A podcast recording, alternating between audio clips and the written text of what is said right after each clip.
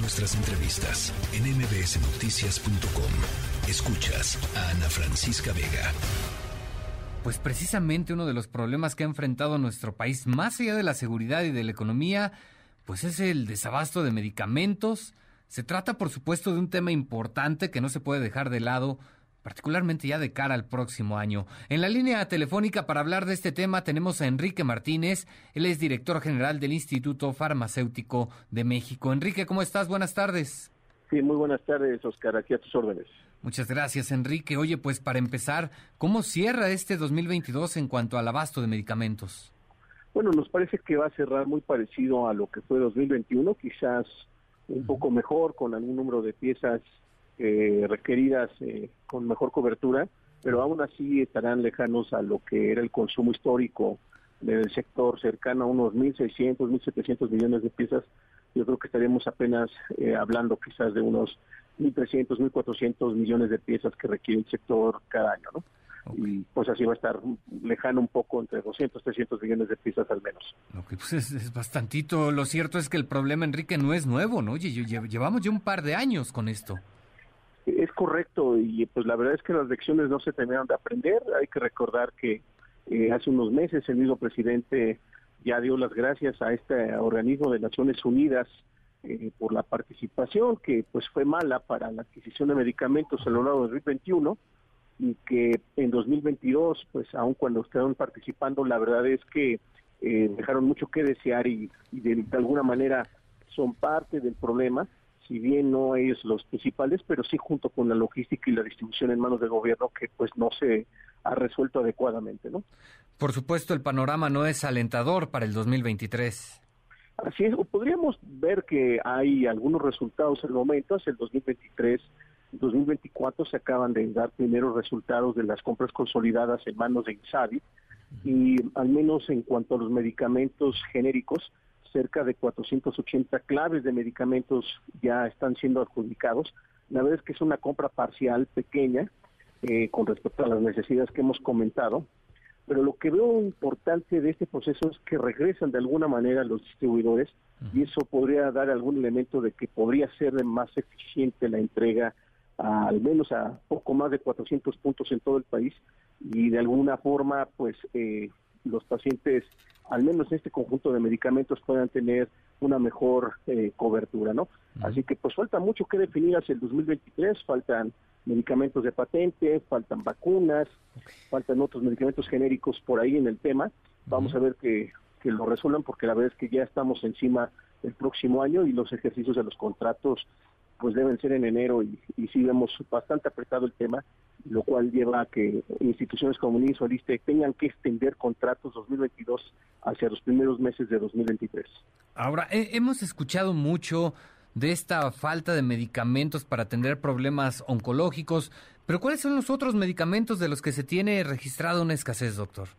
Pues es que hay, hay una diversidad, por supuesto, es, uh -huh. todos los que tienen que ver con con estos medicamentos para las principales enfermedades de mayor incidencia entre la población, como puede ser el tema de diabetes, como puede ser problemas de carácter cardiológico, hipertensión arterial, por ejemplo, eh, que pueden estar siendo falta eh, eh, precisamente entre los pacientes y que de alguna manera pues tienen alternativas en el mercado privado, pero la verdad es que el desembolso que han hecho los hogares en los últimos años ha sido muy relevante y por supuesto impacta sobre todo en las condiciones económicas que enfrentamos al día de hoy, ¿no? Claro, ahora ¿cuál ha, cuál ha sido el problema, no? Nos hablaba un poco de la distribución hace un momento, pero ¿cuál es el problema fundamental? ¿Por qué se ha presentado este desabasto ya desde hace un par de años comentábamos? Pues me parece que es un efecto combinado entre eh, la inexperiencia de quienes llegaron al frente, en uh -huh. particular con el Instituto de Salud para el Bienestar, se mezcla con el problema de la pandemia, por supuesto, y que eh, a últimas fechas creo que el principal eh, problema viene siendo la logística y la distribución en manos del gobierno federal a través de la empresa paraestatal Birmex y con eh, apoyo de operadores logísticos, que lo que hemos señalado es que básicamente se, le, se bajó hasta una sexta parte de lo que pudo haber sido cuando había una participación más clara de los distribuidores representando a los laboratorios y que de, de, si bien no era lo ideal, pues de alguna manera se resolvía de manera mucho más eh, eficaz de lo que hemos observado. Por eso comentaba hace un momento que veo con buenos ojos de que se definan en estas compras consolidadas de los últimos dos años del gobierno de que de, alguna manera regresen los distribuidores y favorezcan al sistema de salud. Ahora, ¿a falta de voluntad podemos hablar del gobierno para resolver este problema, doctor? Eh, pues, puede ser que sea un tema de, voluntad y por supuesto de, reconocer que no necesariamente el camino ha sido el, adecuado. Parece que todavía estarían eh, buscando cómo experimentar en el tema pero la verdad es que nosotros observamos que quizás la valoración que hicieron sobre el sistema de salud, sobre el sistema de los medicamentos, si bien tenía muchos puntos que mejorar, nos parece que empezó al revés. Creo que primeramente habría que definir qué quiere como gobierno, qué quiere con el sistema de salud y en función de eso eh, ver qué es lo que se hace con el tema de la adquisición de medicamentos.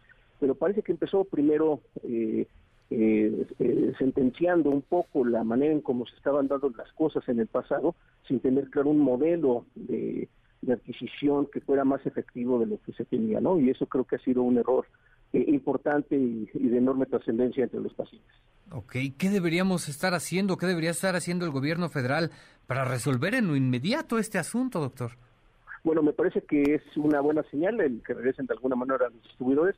Me parece que la colaboración público-privado puede funcionar de mejor manera, con mayor observación, con, con, el cuidado correspondiente, con una adecuada planeación y anticipación. Lo que hemos observado es que particularmente las compras consolidadas deberían de hacerse con seis, siete meses de anticipación y la verdad es que estamos cerrando el año y todavía no terminamos de definir todos los ejercicios de adquisición para el próximo año y pues va a llevar nuevamente una revoltura que hemos demostrado en los últimos meses de cómo eh, compras de estas consolidadas se extienden hacia el siguiente año, sin dejar de menos pues todo lo que son las adjudicaciones directas, pues que son compras emergentes, que son compras que se tienen que hacer ante la presión de atender a los pacientes lo antes posible, nos parece que 2023 no se va a salvar del todo en este fenómeno.